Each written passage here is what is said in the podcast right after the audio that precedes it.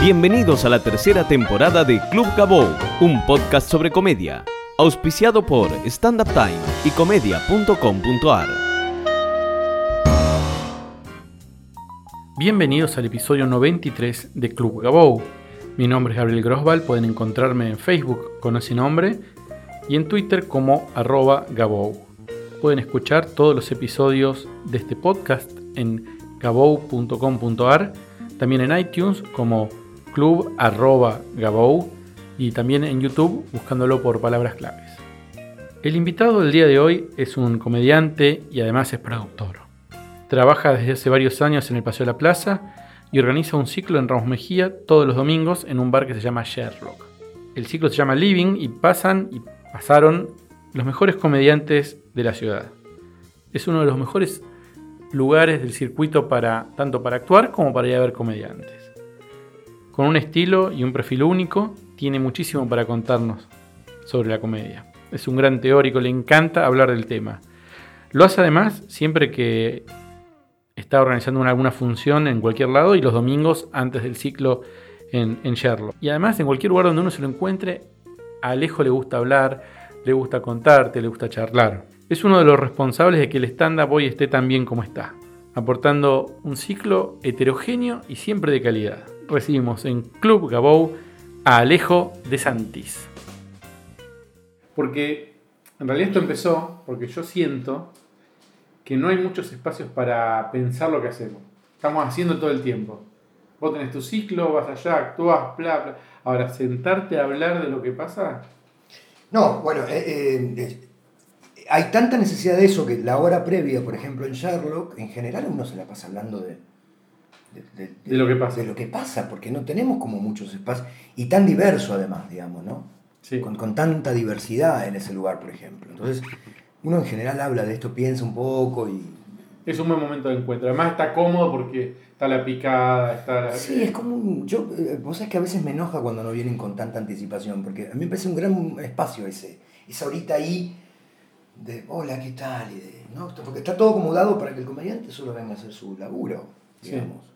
No tiene la presión de convocar, no tiene No, que volantear. uno colabora, digamos, como cualquiera que va a actuar La técnica lugar. ya está aprobada. Sí, es como sentarte ahí, tomarte un vino y... No hay obligación, pero a mí me gusta mucho ese espacio. Es como un tercer tiempo, pero al revés. Claro, y, y no se animan mucho los comediantes a hacer un tercer tiempo más largo después, ¿no? Con, este, con esta propuesta de... Y eso es más difícil, porque cuando, no sé, por ahí es tarde o están cansados. Pero A, antes, a- a mí me parece que les da miedo el silencio. A ver cómo es eso. A mí parece que le da mucho miedo el silencio. ¿A los comediantes? Sí, sí, muchísimo miedo el silencio. ¿Y qué es el silencio? ¿Estar en el camarín? No, en, en el escenario, en, esta propuesta de charlar un rato después del ah, show, entiendo. tener la, la- Es re loco, porque yo creo que lo más importante en un escenario es eh, que te presten atención, es lo más difícil. Y es Claro. para lo que uno tiene que subirse al escenario y laburar. Después vendrá la risa, que dependerá de un montón de factores, de la construcción de tu texto, del tipo de humor que le guste al público que en ese momento está ahí como auditorium, de las condiciones, y después vendrá el aplauso. Pero lo más importante que vos tenés que generar en el escenario es interés. Vos te tenés que parar arriba del escenario y tenés que generar interés. ¿Y cómo lo generás? No tengo la menor idea. Pero vos haces cosas. Sí, qué sé yo, uno mira fundamentalmente, por eso a mí en lo personal no me, no me gusta tanto que esté sin iluminar el auditorium. Me parece que hay una cosa del contacto visual que es muy importante. Hay una actitud corporal que también uno tiene, hay una manera de pisar el escenario, de entrar, de pararse, el tono de la voz. ¿Pero en tu caso es natural o tenés técnicas o cosas que puedas...? No, yo siempre tuve una facilidad natural. El hecho de haber sido docente tantos años y de pararme en, en un aula con 60, 100 pibes enfrente, era lo más parecido a una estructura de show de stand-up, digamos. ¿no? Hay un señor parado ahí, hay un auditorium que lo está mirando, Una hora... una hora y pico, y había que generar climas para motivar, para introducir en el tema, para lograr objetivos pedagógicos. ¿Vos clases de qué dabas? Yo, soy enfermero y di clases de cantidad de materias del área biológica siempre. Entonces hay como una cosa que yo ya tengo incorporada, eh, hasta inclusive en la impostación de la voz, porque por supuesto lo hacía sin micrófono eso. Entonces, Claro. eh, y después uno con más de mil funciones. Encima aprende algunas cuestiones, porque se da, se da a veces contra la pared y porque mira a los colegas también, y más allá de cualquier otro curso o charla que uno haga o se entrene con, con, diferentes comediantes.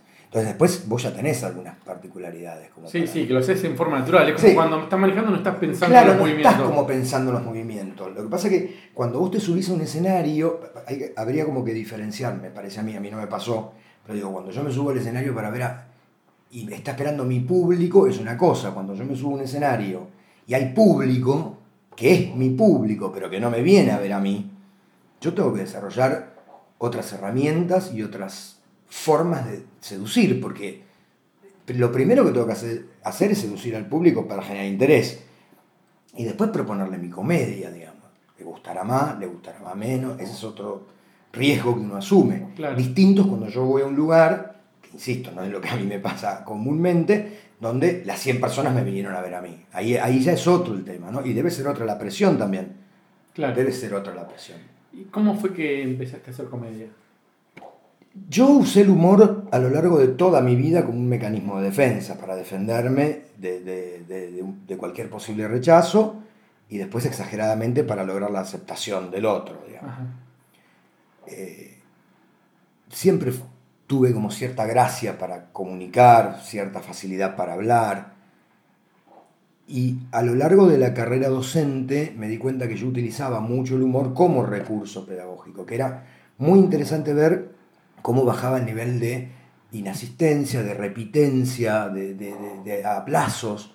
Digamos, llegar a la, a la universidad un viernes a las 9 de la noche, con gente que estaba levantada de las 5 de la mañana, que había laburado toda la semana y todo el día. Y estén ahí. Y estén ahí y generar motivación, sobre todo en materias que por ahí no son tan troncales de la carrera. Por ahí, yo te, cuando vos estudias una carrera tenés materias troncales que son tronco de tu carrera y otras que son instrumentales, que son de relleno para construir pensamiento crítico y otras cuestiones. Entonces, llegar y, motivar eh, eh, y motivarse a uno mismo también, porque digo, uno tenía el mismo cansancio que los estudiantes. Totalmente.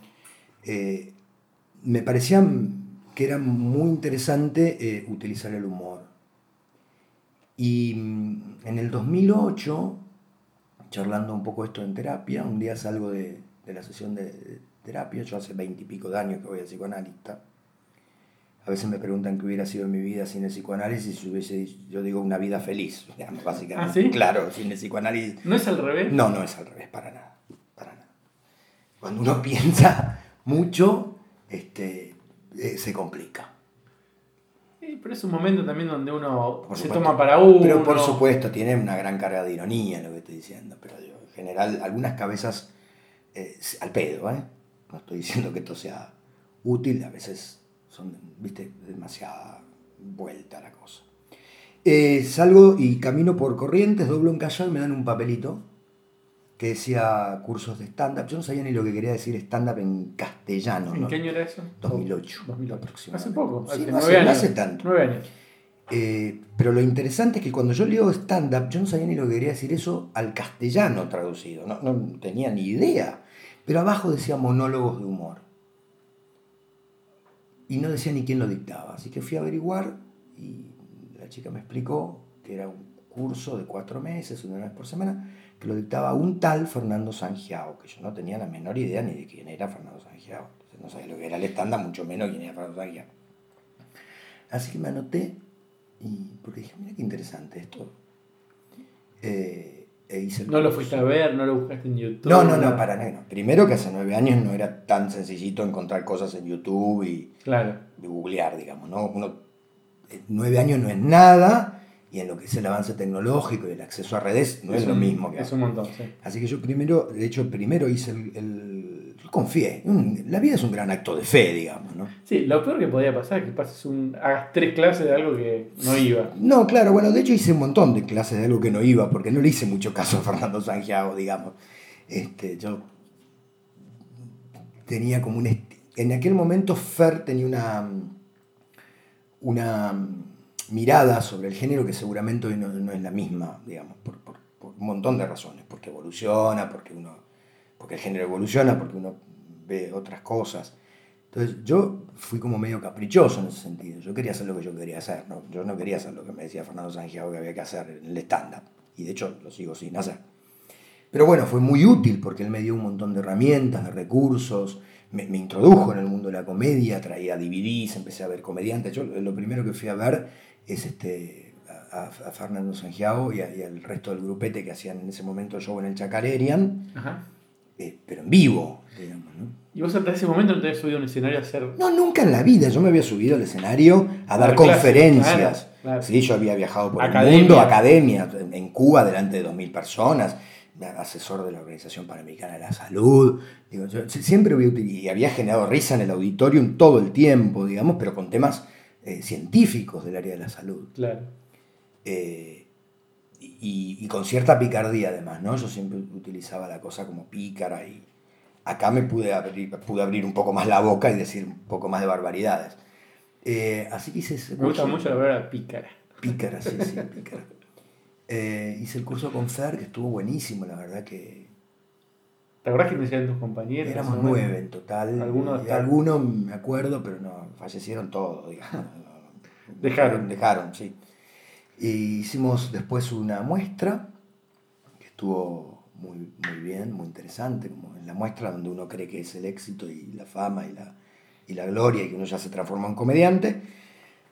Y, em, y armamos un grupo de seis personas y alquilamos Liberarte, hicimos dos funciones agotadas y por supuesto yo ya pensaba que era Lelutier y el éxito y todo, la fama y la popularidad, eh, pero claro, éramos seis que podíamos llenar perfectamente alquilando dos lugares y la gente nos ovacionaba, éramos seis que entre todos no teníamos una hora y, que, y de esa hora buena Dios sabrá cuánto, ¿no? Yo le quiero pedir disculpas, siempre le pido disculpas a la gente que vino a vernos, porque nada, eh, los docentes no se ocupan de decirnos esto. Por ahí ahora un poco más, pero digo, tampoco sé si es obligación de decirlo. Me parece que uno tiene que darse como cuenta de eso, ¿no? Mira, yo creo que en la vida nada bueno puede ser nuevo. Si sos nuevo, haciendo cualquier cosa no puede ser bueno. No, pero... Podés tener futuro, podés dar cuenta de que vas a ser bueno.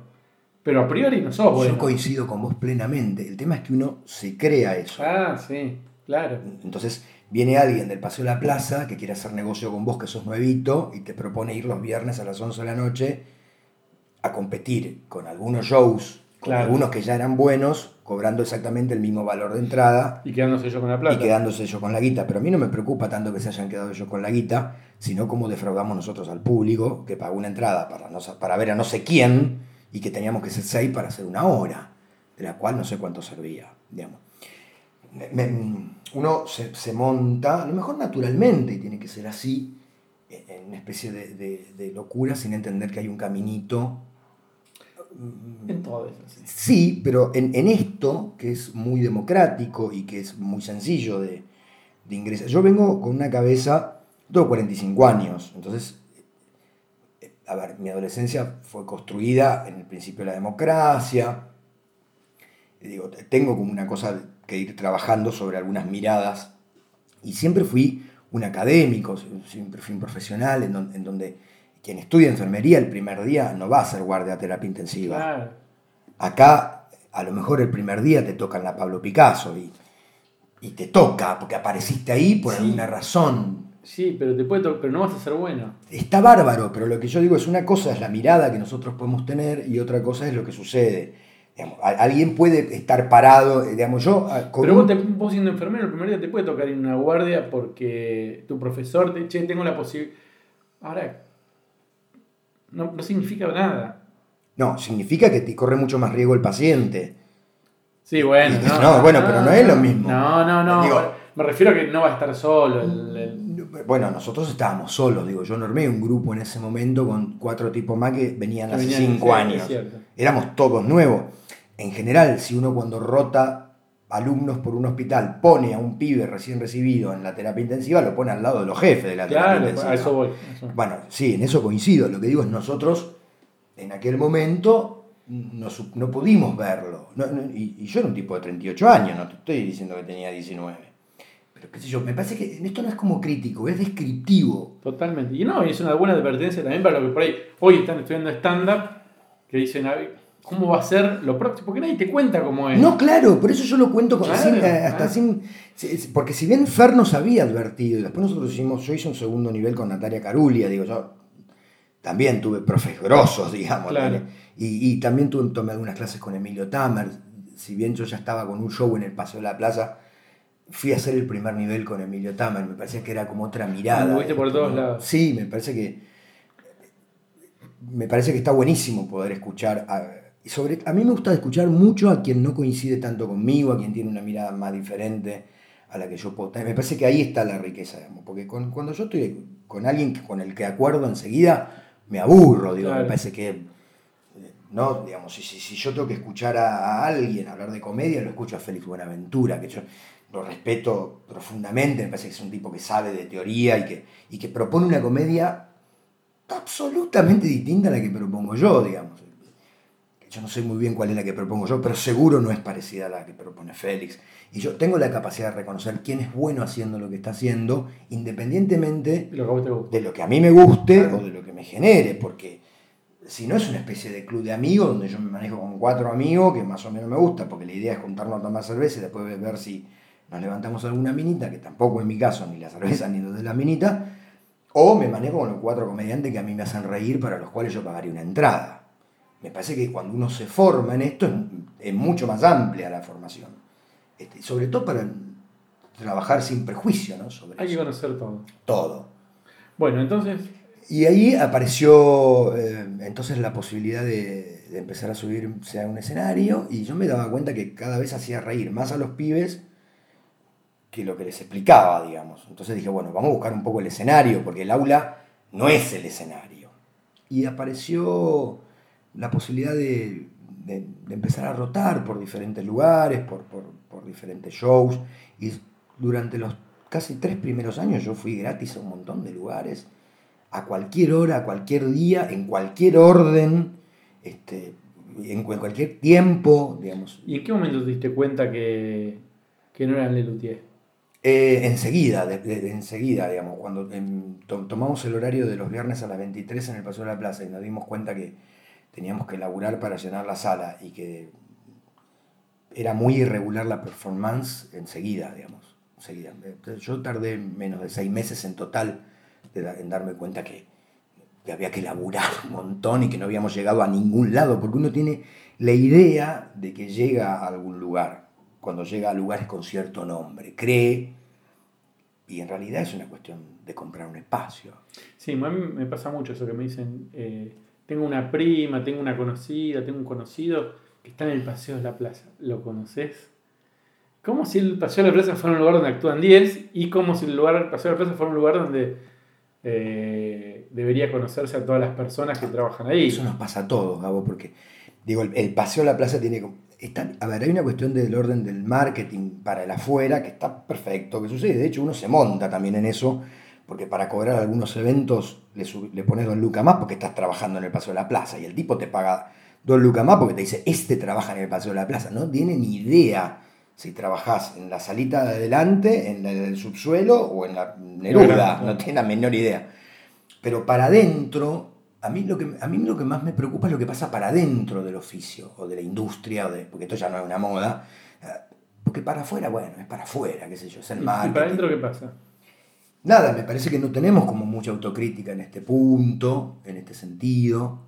¿El Paseo de la Plaza o el qué? el Paseo de la Plaza se ha transformado en una especie de jungla. eh, siempre lo fue, pero, pero ahora más. Digamos, donde lo, eh, lo- lo- A mí que al productor le importe tener la sala llena, me parece que es coherente con el rol del, del productor mirado en Argentina.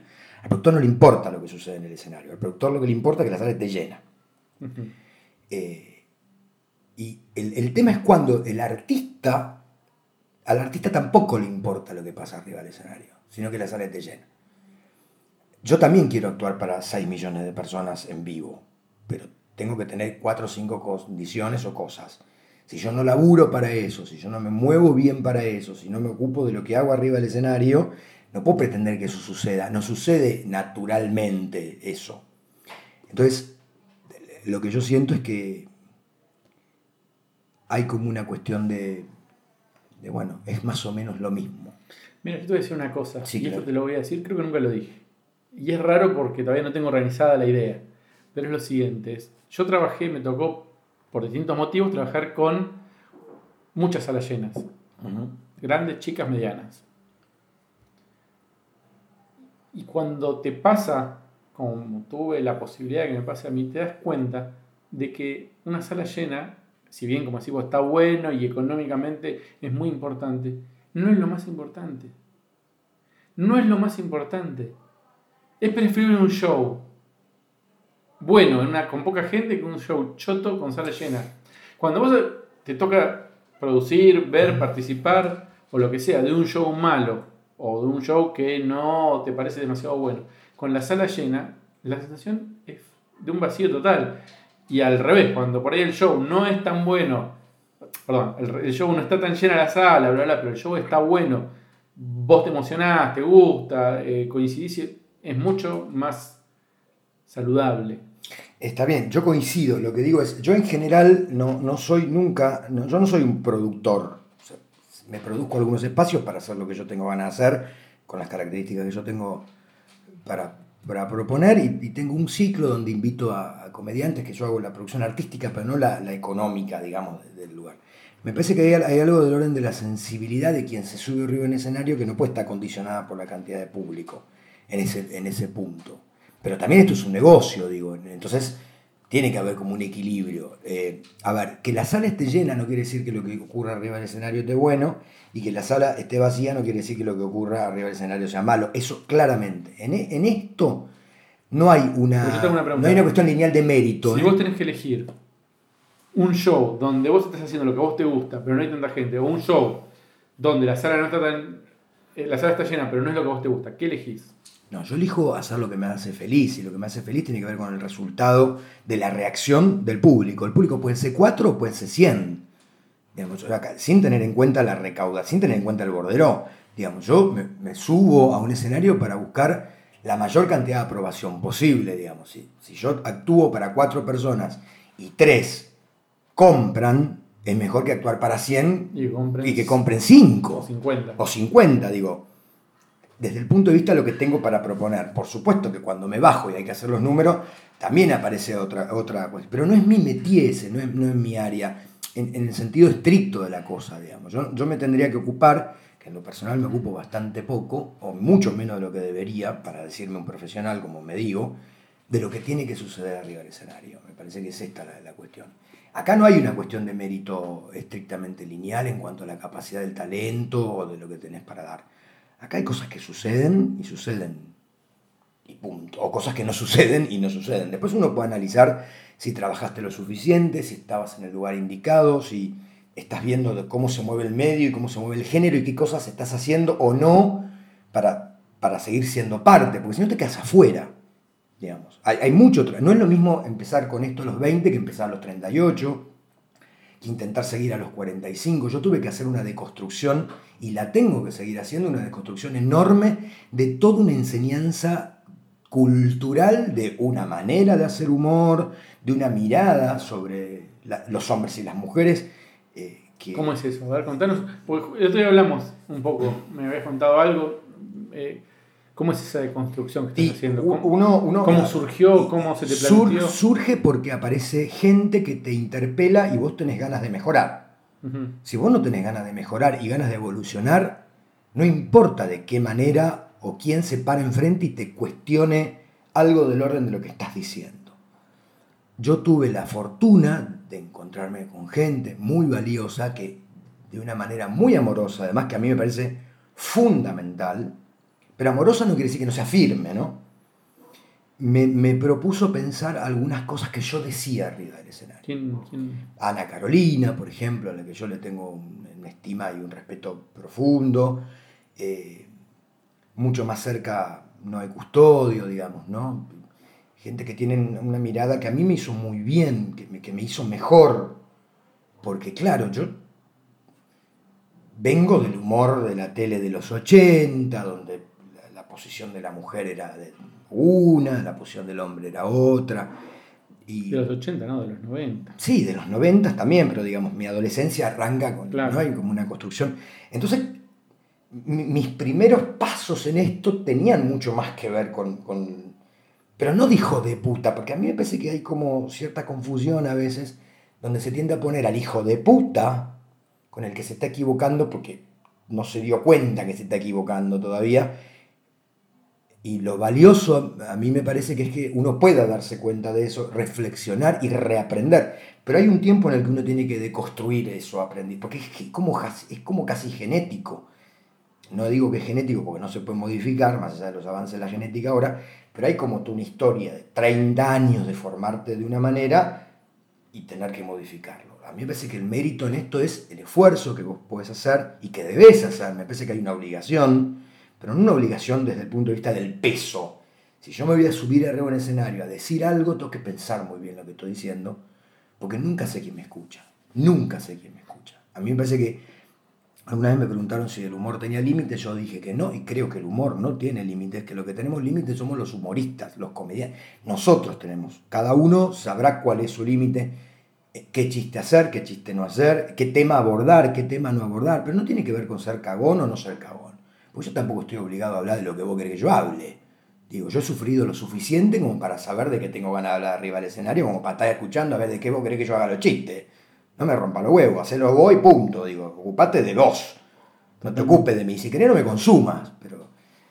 No, no, me digas con qué te vas a Claro, hay como toda una mirada de donde pareciera que hay que hacer determinadas cuestiones. Y yo la verdad que y no tiene que ver ni con la capacidad intelectual ni con la capacidad técnica de escribir un chiste. Digo, hay cosas que yo no tengo ganas de hacer.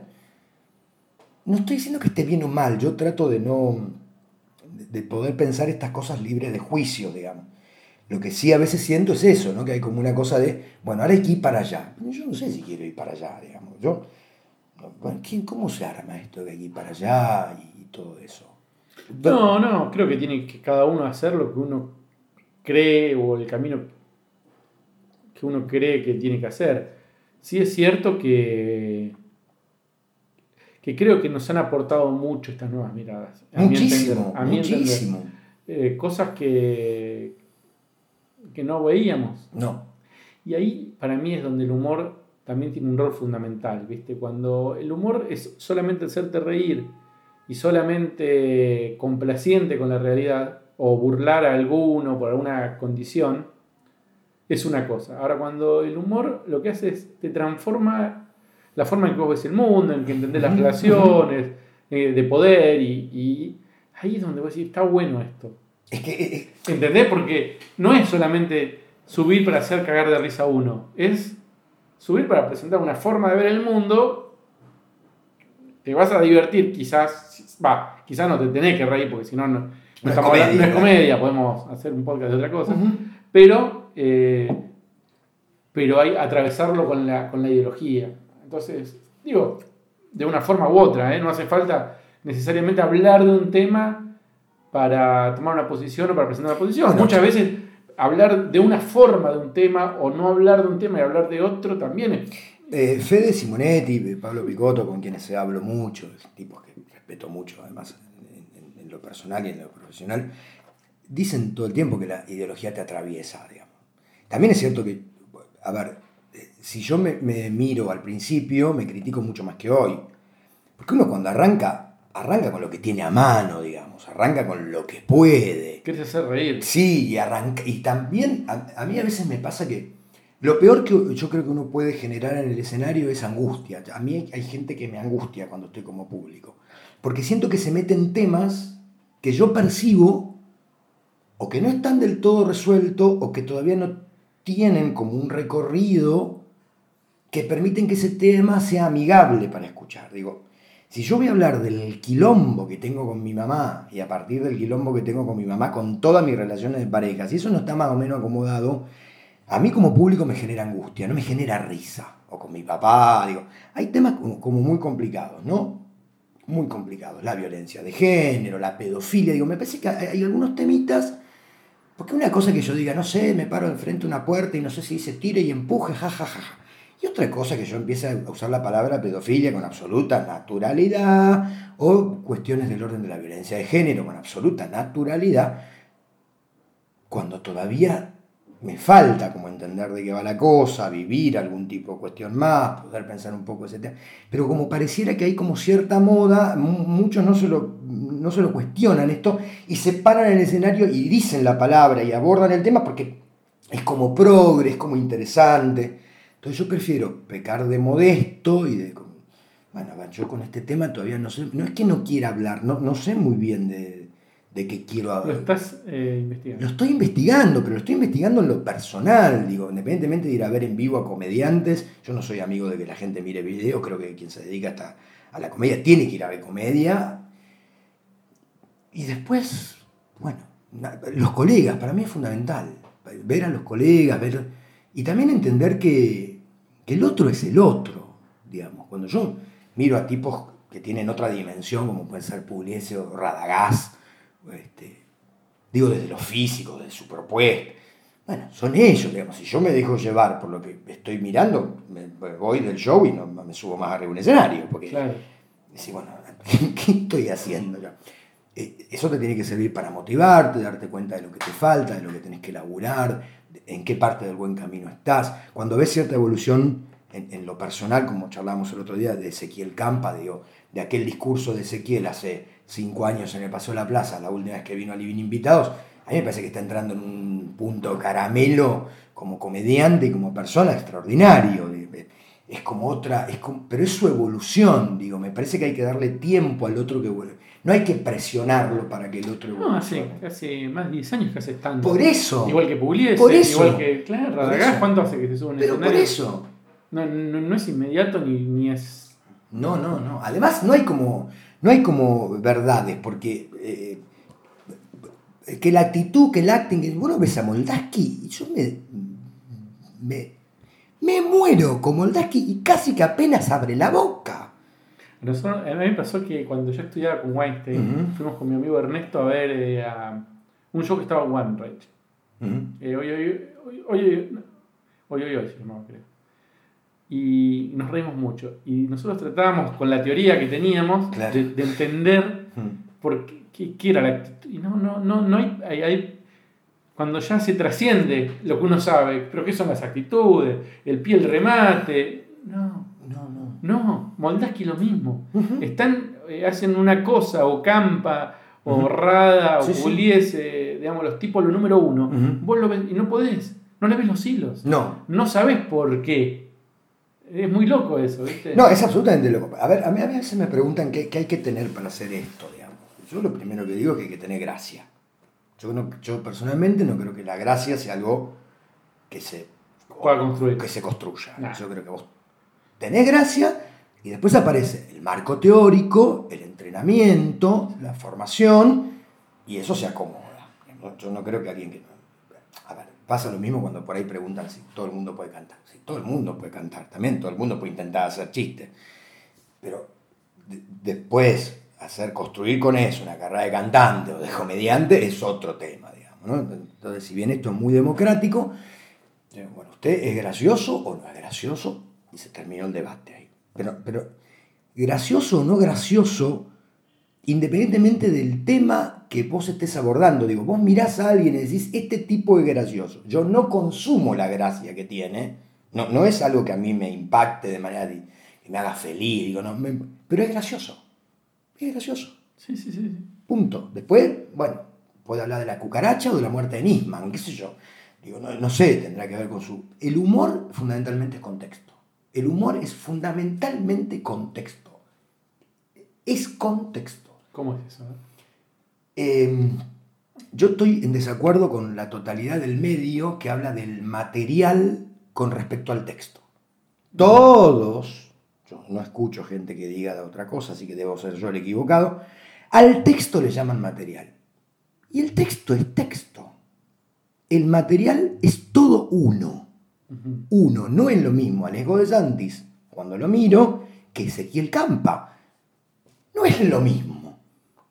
Entonces yo no puedo recortar el texto de Ezequiel Campa y traspolar, dárselo al ego de Sandis o, viceversa, porque eso es solo texto. Cuando el texto se transforma en material, cuando vive en alguien que tiene una historia, que tiene una altura, que tiene un peso, que tiene un color de ojo, que tiene mano o no las tiene, que tiene un tono de voz, que ese es el material. Entonces cuando hablan de, bueno, ¿qué material voy a...? Uno va haciendo, yo no soy el mismo material que hace seis años cuando empecé, porque en el medio se murió mi mamá, porque por ahí me rechazó más mi papá, porque me separé de mi pareja, porque terminé otra carrera, porque aprendí a limpiarme el culo de verdad, no como cuando empecé a hacer stand-up. Entonces, ¿qué cambió? ¿Cambió el texto? No, cambia el... Uno cambia, uno tiene menos pelo, más pelo, otra remera, qué sé yo, es eso. Eh, y uno tiene que saber dónde abre la boca. Eso es el contexto. Uno tiene que saber dónde abre la boca. Y, no creo que tenga que ver con la transgresión o con, la vanguardia ir a, al choque en determinados lugares. Digo, yo no soy un, comediante, me parece un poco fuerte la expresión, pero yo soy un comediante para todos los lugares. Como creo que la mayoría no son comediantes para todos los lugares. Pero eso no quiere decir que sea mejor o peor. Porque cuando alguien programa un lugar, puede decir que mi estilo de comedia no es para ese lugar, que no le interesa mm, que suceda. Ahora, si yo voy a determinado lugar, no me pones ninguna condición, porque cuando me llamas, me llamas a mí. Entonces, si vos me llamas a mí para que yo esté en un lugar con las condiciones que vos querés que yo haga la comedia, no me llames a mí, llama a otro. Igual, digamos, si yo llamo a Bifi, llamo a Bifi. No, no quiero que sea Barraza Bifi, porque si no lo llama Barraza. Después debato si estoy más de acuerdo o menos de acuerdo con el chiste, con el uso de la palabra, pero digo, y si en un determinado contexto la gente no tiene ganas de escuchar humor político y yo me instalo 15 minutos haciendo humor político y fracaso, no puedo decir que la culpa es de la gente. La culpa de la gente. Em, por ahí uno de las, una de, las cosas eh, que mejor hiciste en estos, años, claramente, fue el desarrollo y la instalación de un ciclo en un lugar del conurbano bonaerense, en un día y un horario no tradicional, como son los domingos a la noche, este, con mucho éxito. ¿Qué recomendaciones le darías a alguien que tiene ganas de empezar su propio ciclo o está pensando en armar un ciclo en algún lugar del país eh, con comediantes rotativos. Eh, yo coincido con vos, creo que lo mejor que hice, y cuando deje de hacer esto, no, pero coincido con vos, creo que lo mejor que hice fue generar ese espacio, pero no por mí, sino por los comediantes y, el público. De, no, pero me parece que hay como... Por el público de allá, por el lugar. No, no, hasta, hasta, ese momento había ciclos que se manejaban con cinco comediantes amigos, brillantes, pero que se manejaban con cinco comediantes amigos. Vos mirabas la programación y decías, esto está buenísimo, pero son los mismos cinco comediantes que rotan cada 10 días. Algunos sí, algunos Había bueno, bueno, está bien. ponele. En general, en días que no eran domingo. Bueno, cuando yo encaré este ciclo, dije, yo quiero mostrar todo lo que me parece que está bien hecho. Bien. Todo lo que me parece que está bien hecho, independientemente. Si te gusta a vos. Si me gusta a mí, o si yo tengo el WhatsApp y nos mandamos cada 10 días mensajitos de cómo estamos. Digo, hay gente que viene laburando hace un montón de tiempo y que a mí me permite hoy pararme arriba de un escenario. Yo debo cierta cuestión de gratitud para esa gente. Después debato si el tema, no tema, si estoy de acuerdo no estoy de acuerdo, pero digo, hay gente que viene construyendo, yo no, esto no arranca cuando uno empieza, el camino viene otro que lo está construyendo, uno se suma a la altura de la colectora, a la altura del peaje, en el, acceso rápido, pero hay gente que viene construyendo, no, no arranca desde uno. Entonces, mm, mm, lo primero que uno tiene que saber es cuál es su propia limitación para, para, proponer un ciclo. ¿Cuál, ¿Cuál, es mi limitación? Y cuáles son las ventajas que tiene de proponer en un espacio muy lindo al público para que el público diga lo que tiene que decir. Yo no lo tengo que decir, yo no soy público ahí. Yo soy el anfitrión. Entonces yo propongo bueno, a mí me parece que esta persona, a ver, la gente que hace las cosas bien y que yo conozco ya vino toda, o casi, faltan algunos todavía. ¿Quién te falta? Faltan algunos, faltan. faltan algunos, porque o no pueden o no. También hay gente que no le interesa, digo, está bárbaro. A mí me encantaría que cuando ese ciclo termine hayan pasado todos y todas, de los que yo conozco, porque hay mucha gente muy buena que yo no debo conocer, porque tenemos también como esta idea de que que el bueno es solo el que le va bien y el que más o menos uno lo tiene a mano. Yo qué sé yo, si hay otro pibe u otra piba que es excelente en un barcito de no sé dónde. No, pero también me parece importante aclarar esto, porque si no... Bueno, entonces, para. a ver, Sí, yo entiendo lo que vos me estás comentando, Dale. está muy bueno, pero querés que sea más clarito, más conciso. más conciso. Bueno, ver, lo, lo primero, al- lo, pri- sí, claro, lo no prime- digo- lo primero que hay que hacer Sí. es respetar al público y a tu invitado. Bien. Esto es lo primero que hay que hacer. ¿Qué quiere decir eso? Quiere decir que uno tiene que pensar qué es lo que va a proponer. No es que, ay, tengo este lugar y publico en Facebook, che, conseguí un barcito. ¿Quién está libre esta noche? Dos comediantes para que vengan a hacer 20 minutos, que lo veo todo el tiempo en Facebook o en redes sociales. Todo el tiempo, gente que consigue espacio y dice, hey, tengo un ratito esta noche, ¿qué comediante? Pero ¿cuál es tu, cuál es tu criterio de oferta? ¿Cuál es tu plan? ¿Cu- La estrategia. ¿Cuál es la estrategia? ¿Cuál es tu proyecto? ¿Qué comediante querés?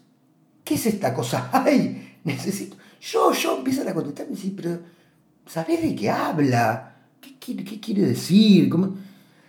A mí me parece que eso es una falta de respeto al público extraordinaria, digamos, y que por supuesto va en contra del negocio y del género.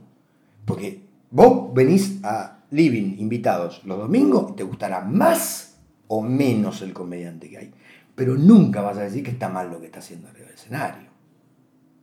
Yo tampoco puedo garantizarle a quien viene a ver un show sin conocer al que está arriba del escenario que lo que va a hacer le va a gustar. Lo que sí le tengo que garantizar es que está bien hecho. Perfecto. Lo que yo le tengo que garantizar es que está bien hecho eso. Pues no le gustó, la verdad, lo lamento en el alma. Le encantó, me alegro mucho. O el comediante no tuvo una buena noche. O el comediante no tuvo una. Porque también hay algo del orden de, a ver, ni una noche extraordinaria te define, ni una mala noche te define. Estas son secuencias de fotos que construyen una película. Porque como el humor es contexto, hay que ver qué cantidad de cosas sucedieron ese día en la vida de todos nosotros que por alguna razón coincidimos a las 9 de la noche en un determinado lugar. Yo no me estoy con esto eh, eh, excusando de lo que me corresponde como profesional. Lo que digo es, esto es humano, eh, es contexto todo el tiempo, Totalmente. todo el tiempo. Uno, entonces uno mira ¿no? y dice, bueno, hoy no me fue. Lo que también yo creo es que cuanto más herramientas tenés y más recursos tenés, menos posibilidades de fracasar tenés también en ese punto. Porque si vos sos un 7 de promedio, un día puedes estar un 5. Pero es difícil que estés un 2. Totalmente. Es difícil. Y si sos un 7 de promedio, un día podés estar un 9, un 10. Pero si yo, yo arranco siendo un 4, Y es difícil que seas un 7. es difícil que seas un 7 y estás mucho más cerca de ser un 2. Claro, Pero esto no tiene que ver con la capacidad, tiene que ver con el trayecto. Totalmente. Tiene que ver con el trayecto. A veces tiene que ver con el trayecto, Tiempo, ¿no? tiempo. Con el tiempo. Tiempo. Ver con el tiempo. Bueno, entonces, cuidar al. Eh, Vos tenés que pensar qué querés ofrecer. Como cuando uno, uno debe pensar qué tiene para decir arriba del escenario, también uno debe pensar qué tengo para ofrecerle yo al público de esta comunidad. ¿Qué tengo para ofrecerle? Y después pensar en las condiciones. Yo no puedo ir a bares donde quien organiza o quien me mandó, cuando llego me da dos numeritos para pedir agua mineral en la barra. ¿Estamos de acuerdo? No estoy hablando de tragos, que lo podría entender. Yo he ido a bares donde llegué y me dieron dos números para pedir agua mineral. Lo miré por arriba de los anteojos, dije, te agradezco, me compro el agua mineral. Digo, hay, una cosa de jerarquizar el oficio, de jerarquizar la profesión, que tiene que ver con, viene el comediante, hay que darle agua. Agua, después si podés Coca-Cola, después si podés cerveza, después si podés whisky, pero agua hay que darle. Yo he ido a lugares donde después del show nos dieron de comer pizza, que habían rejuntado de diferentes No, pizzas. No, no, eso no. Pizza. No lo vi. Me- yo sí, y me levanté y me fui. Porque si vos me querés dar lechón relleno con ravioles, yo te lo agradezco, pero mínimo una pizza de mozzarella. Que aunque la cocina cierre, la dejás hecha a las 9 de la noche cuando llego y me la da fría, pero no me rejuntás pedazo de pizza. Nunca lo vi. Bueno, sí, yo te puedo contar. No, te, no, puedo- te creo. Porque, ¿cómo no me vas a creer? Digo, no habrás visto esto, pero habrás visto otra cosa. Entonces, lo que yo digo es, me parece que jerarquizar la profesión tiene que decir, bueno, este es el arreglo, señor. Lo que a mí también me parece importante no es el socioeconómico de los del bar. A mí me parece fundamental no ser socioeconómico de los del bar. Yo me ocupo de la artística. Entonces arreglo un número, si el señor del bar le cierra, fantástico. Y le damos para adelante. Cuando yo me empiezo, cuando yo me asocio con el dueño del bar y empiezo a ver si fueron 2, 2 por 1, 1 por 1, 2 por 50, 3 por 125, 4, dos invitados, no sé qué, se terminó la posibilidad de cuidar el escenario. Y de cuidar a mi colega arriba en el camarín. Se terminó. Porque yo tengo que estar atento abajo si hay 22, si hay 25, si hay 80. Si de los 80 pagaron 60, yo no me voy a pelear con un colega por 100 pesos. Porque los bares pasan y los colegas no. Yo me los cruzo todo el tiempo. Entonces, trabajamos en armonía, trabajamos en equipo, yo escucho a la gente del bar y el bar me escucha a mí. Y respetamos los espacios. Entonces yo le digo, mira, no, no pongas esta música, ponela más bajita, pon una velita, poné- ojo acá, no uses la licuadora cuando está el comediante Actuando. actuando, este, pero no para no vender. eh, No es el momento ese. Guarda cuando cerrás la puerta de la heladera, porque no puedes, pa, pa, pa. Y, y tenés la suerte de encontrarte con gente que entiende. Está buenísimo, porque laburamos en equipo y cada uno se ocupa de eso. Entonces, creo que pensar cuál es tu propuesta y, y saber que es un laburo, me parece que saber que es un laburo es fundamental. Nosotros tenemos una cosa muy de que es un sociable, ¿no? Nos encontramos en un bar, destapamos una birra y entonces de repente viene un comediante que yo invito con cuatro amigos y dos putas. Que me encantan los cuatro amigos sobre todo. Pero avísame que vas a... Esto no es un joda. Porque además cuando yo arreglo con un bar, arreglo por una persona determinadas características, no por tres. Y el día que el bar me cuestione eso, más allá de que no me lo merezca, lo tengo que mandar a la concha a su hermana. Entonces, cagamos un ciclo y cagamos una forma y por algo que lo debemos cuidar. Es muy difícil entender que esto es un trabajo. Porque compartimos el porro, porque com- compartís nada. A veces se puede y otras veces no.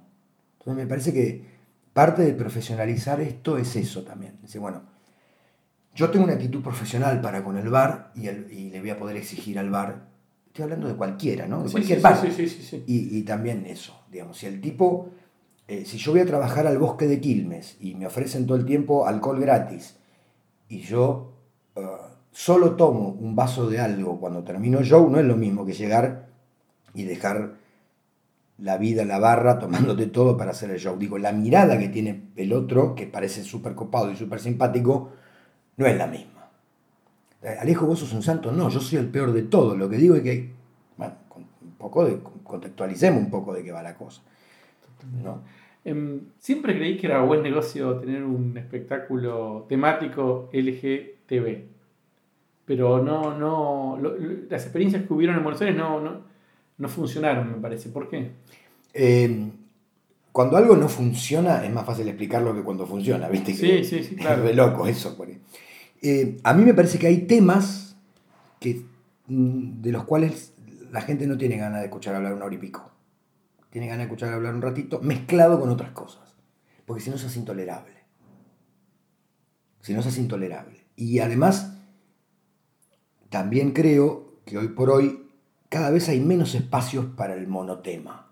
Está todo más, Sí, yo creo que es al todo, revés. está todo más mezclado, digamos. ¿no? Pero yo creo que cuanto más enfocado es un show, cuanto más claro tiene cuál es su público y a dónde. Y cuando el público también sabe que es un show casi preparado para ellos, y hay identificación y hay comunidad, es más fácil. Bueno, te- Te, te doy- sí, hay- Moldaski. Moldaski, Mil, sí, Dalia. Dalia, sí, sí.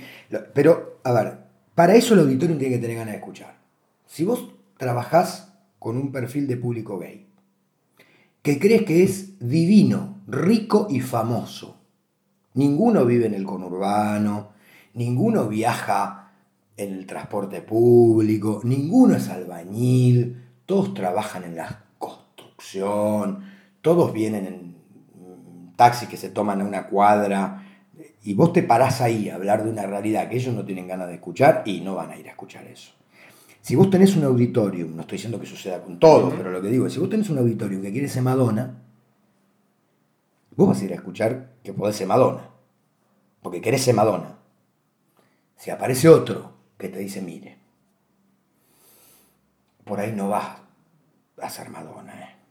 y no tenés ganas de escucharlo, no lo vas a escuchar. Digo, uno tiene que tener ganas también de reírse de su propia realidad, de su propia historia, de su propia verdad. Tiene que tener ganas. Tiene que tener ganas. ¿Y no es lo que sucede? A mí, a mí me parece que no. Muy, a mí me parece que muy alegre y con siempre muy. Sí, pero compra mucha fantasía. Sí, brillante, pero compra fantasía. Compra mm, plumas, compra glamour, compra luces, efectos. La palabra sola, la palabra sola, sin montaje, se hace medio intolerable. Ah, va por ahí la cosa. se hace medio intolerable. Creo. Una buena explicación. Creo, ¿eh? creo, creo. Bueno, Alejo, muchas gracias por tu tiempo. Hicimos mucho más de lo que habitualmente, pero bueno, fue, está buenísimo. Se fue dando. Muchas gracias. Gracias a vos por el espacio y por, el, por todos los que parten de este espacio. Bueno, nos vemos acá, nos vemos en sí, Nos vemos todo el tiempo. En cualquier momento. Un gustazo.